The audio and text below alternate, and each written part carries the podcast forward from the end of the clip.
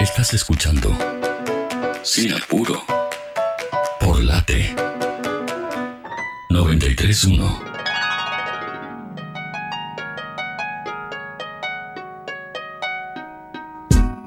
Seguimos en Sin Apuro hasta las 6 de la tarde. Hablábamos de cine, hablábamos de arte, hablábamos de teatro también y mencionábamos hace un rato, durante el eh, inicio del programa, esta obra, este unipersonal, escrito por Sebastián Rigolino y también protagonizado por Hernán Sem, Universos Infinitos dentro de Pequeños Cráneos. Se estrenó el viernes de la semana pasada, el viernes 15, y se presenta todos los viernes a las 11 horas en el Método Kairos Teatro. Esto es en El Salvador 4530, ciudad de Buenos Aires. Y el director de esta obra es nada más ni nada menos que el actor comediante Peto Menajem. ¿Cómo estás, Peto? Jonas, yo te saluda. Hola, Jonas, ¿cómo estás? ¿Qué tal? ¿Cómo estás vos, Peto? Bien, bien, todo bien. Imagino con eh, mucho movimiento después del estreno. Eh, una obra distinta también, por lo que pude escuchar, no tuve la, posibilidad de verla, pero eh, que, también se, se, mueve entre el drama, también se mueve entre la comedia y un poco el absurdo, ¿no? Sí, exactamente así. Este, sí, muy contento con el estreno, muy contento con los chicos, muy contento de lo que hicimos. Este, y bueno, veremos, hoy tenemos la segunda función que también está agotada y veremos cómo, cómo sale. Cuatro habitantes adentro de una pensión en el borde de una ventana de una decisión de sus vidas. ¿Cómo, cómo recibió el público esta propuesta? Súper bien, súper bien. La verdad es que eh, hubo momentos eh, con, mucha atención, que es lo que a mí me interesa en el teatro, que, despertar interés y que la gente, este, nada, esté atenta a lo que pasa.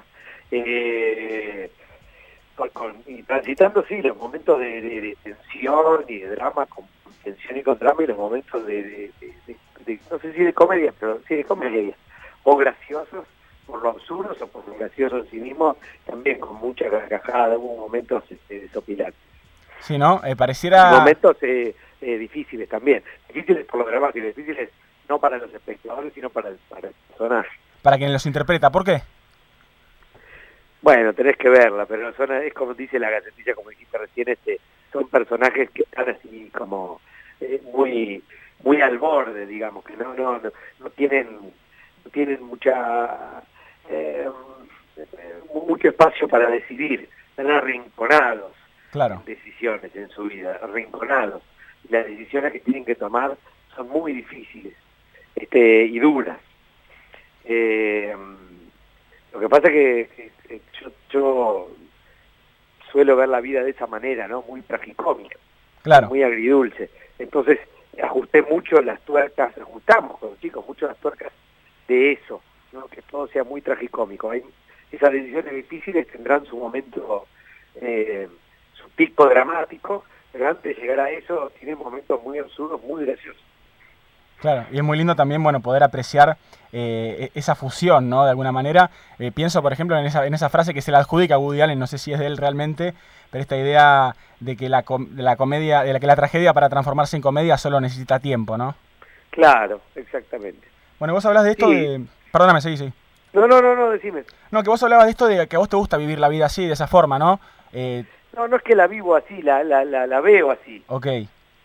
Y te ayuda de alguna manera, eh, te sirve quizás para, eh, no sé, atravesar momentos difíciles, encontrarles quizás su, su parte eh, cómica, lo haces de forma inconsciente, lo haces de forma consciente. Me pasa solo, me pasa solo, me pasa solo. Este, pero bueno, como es, es una misma moneda que cae de los dos lados, entonces, o sea, no sé si me ayuda o no, porque me pasa solo, pero si me ayuda a llevar momentos difíciles, porque le veo el lado gracioso, también me dificulta los momentos para delito, porque le veo el lado difícil.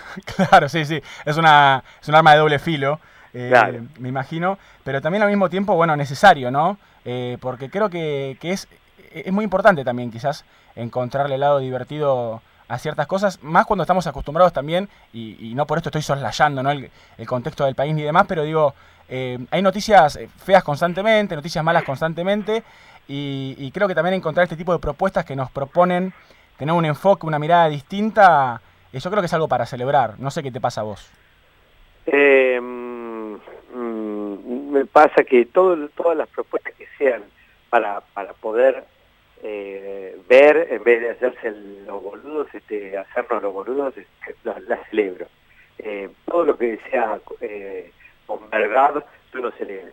Puede ser, eh, esto es con verdad porque realmente así lo vemos, esta cosa tragicómica. Pero si yo voy a ver una comedia, hay gente que realmente ve las cosas con esos, con esos anteojos, como hacemos con Monobo, digamos, aunque tiene cierta cosa agridulce, pero en general es muy, muy graciosa, también lo celebro si es con verdad. Y si voy a ver un superdrama y también es con verdad, también lo celebro, porque me parece que lo, lo nocivo es la mentira, no tomarse las cosas de una manera o de la otra, sino no tomárselas. claro. Es Peto Menajem, con quien estamos hablando, director de Universos Infinitos dentro de Pequeños Cráneos. Imagino también, y te quería preguntar, em, ¿qué, influencia tiene y, si es que de alguna manera toca el tema la salud mental esta obra. No, toca, eh, eh, tiene mucha influencia porque Sebastián Rigolino, que es el director, es el, eh, el director, yo, me tengo que es el autor, es psiquiatra. Entonces es básicamente la historia de un, de un, chabón que se pasa todo el día en el hospital atendiendo, llega a la casa y para descargarse escribe teatro. Así que imagínate lo que son esos personajes.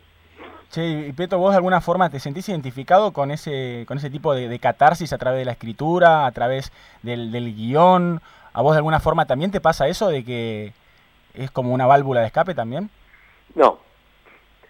No, no, no, no, no.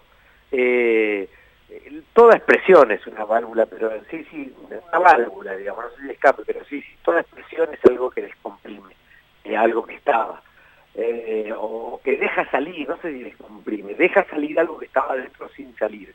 Pero, pero yo por suerte tengo, tengo, eh, tengo muchas canillas a disposición. Claro. Eh, y las tengo a mano todo el tiempo, Si no es actuar, es dirigir, es escribir, es tocar guitarra, es cantar, es hacer collage, o leer, o ver, o, muchas cosas, o charlar este, con amigos o con mi hijo o, o, o día de pero digo artísticas, ¿no?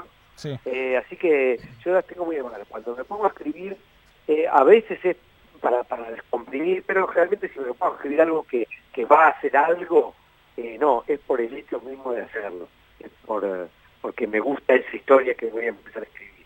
Bien, vos hablaste de la lectura, recién mencionaste la lectura, y hace poco tuve la oportunidad de ver una, una obra muy interesante de fotoperiodismo en el Centro Cultural Borges, en el centro, y se viene el, Borges, Palusa, y, leí por ahí que vas a formar parte, ¿no?, del, eh, del staff de alguna forma. Sí, sí, me invitó muy gentilmente Daniel Meca, este, con quien charlábamos cada tanto, tomamos café, nos, nos mensajeamos y hablamos de Borges, y que yo que es, un, pasión para los dos, para él mucho más, ¿eh? es un borgesadito, pero bueno, eh, sabe un montón, es un placer, y a mí me encanta, me encanta Borges. Mira, ¿qué te gusta de él? y cómo escribe. Y, y, las ideas que tiene. Y, y era muy era muy cómico también, ¿no? Eh, bueno, y en, las, en las entrevistas, es lo que te iba a decir, en las entrevistas me fascina.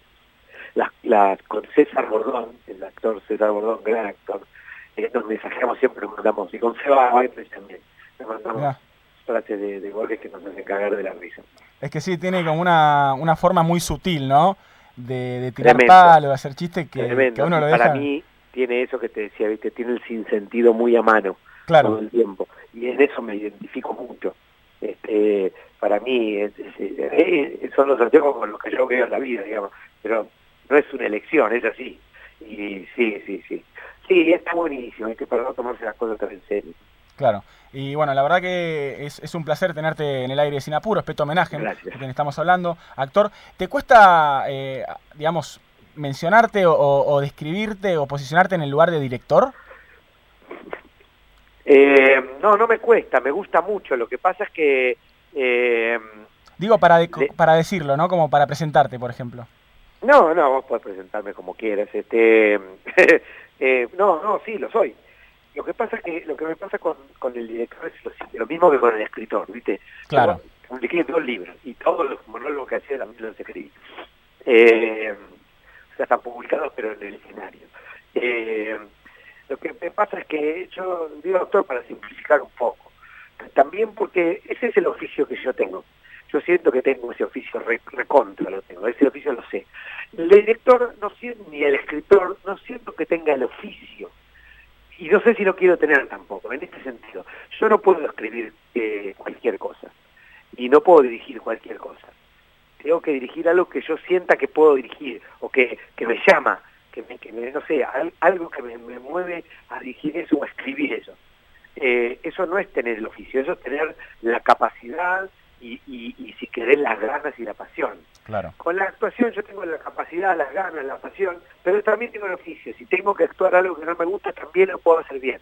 Ok, bien. ¿Entendés? Es como, no sé, vos eh, haces, haces eh, el, el, programa los días que estás súper este, eh, iluminado y los días que estás lo juro, pero no haces. Sí, es cierto. No, eso es tener el oficio. Yo no lo, no lo, por ahora no siento que lo tenga como director, eh, aunque me gusta mucho dirigir, no es la primera vez que dirijo, y me gustaría dirigir mucho más. Pero por ahora el oficio creo que no lo tengo. Bien, imagino también eh, que al ser teatro, ¿no? E, esto también que vos hablabas de la intensidad que se presta al momento, el encuentro también, ¿no? Eh, tan, tan celebrado también después de, bueno, algún tiempo de, restricciones, digo, imagino que, mm, que funciona función también, porque imagino que, que ninguna función es igual a la otra, vos vas aprendiendo también, ¿no? Vas, vas incorporando ciertas cosas.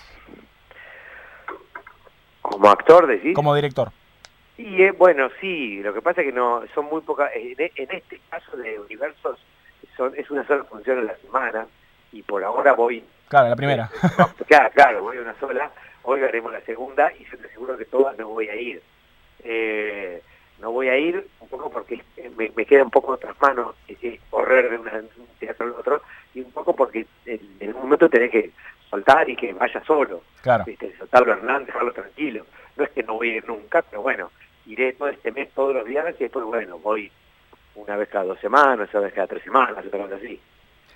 Universos Infinitos dentro de Pequeños Cráneos, se llama la obra, se estrenó el pasado viernes 15 de julio y va todos los viernes a las 11 en el Método Kairos. El Método Kairos, sí. Perfecto, esto es en Salvador 4530, eh, escrita por Sebastián Rigolina, protagonizada por Hernán Sem y con la dirección de Peto Homenaje en el aire de Sinapuro. Peto, la verdad un placer escucharte hablar y celebramos también la posibilidad de ir a verte, así que muchas gracias por tu Dale, dale, por favor. Un abrazo enorme. beso grande, chao.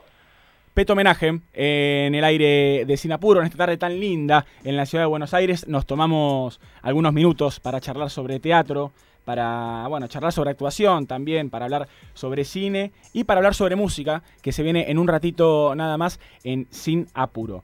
Quédense atentos y atentas, que en un rato también vamos a seguir hablando con el segundo invitado de esta tarde, que es Horacio Cárdenas, es maestro, es docente y escribió un libro sobre mm, todo lo que implica que los chicos tomen la palabra en las aulas. Hasta las 6 de la tarde, haciendo y haciéndolo sin apuro.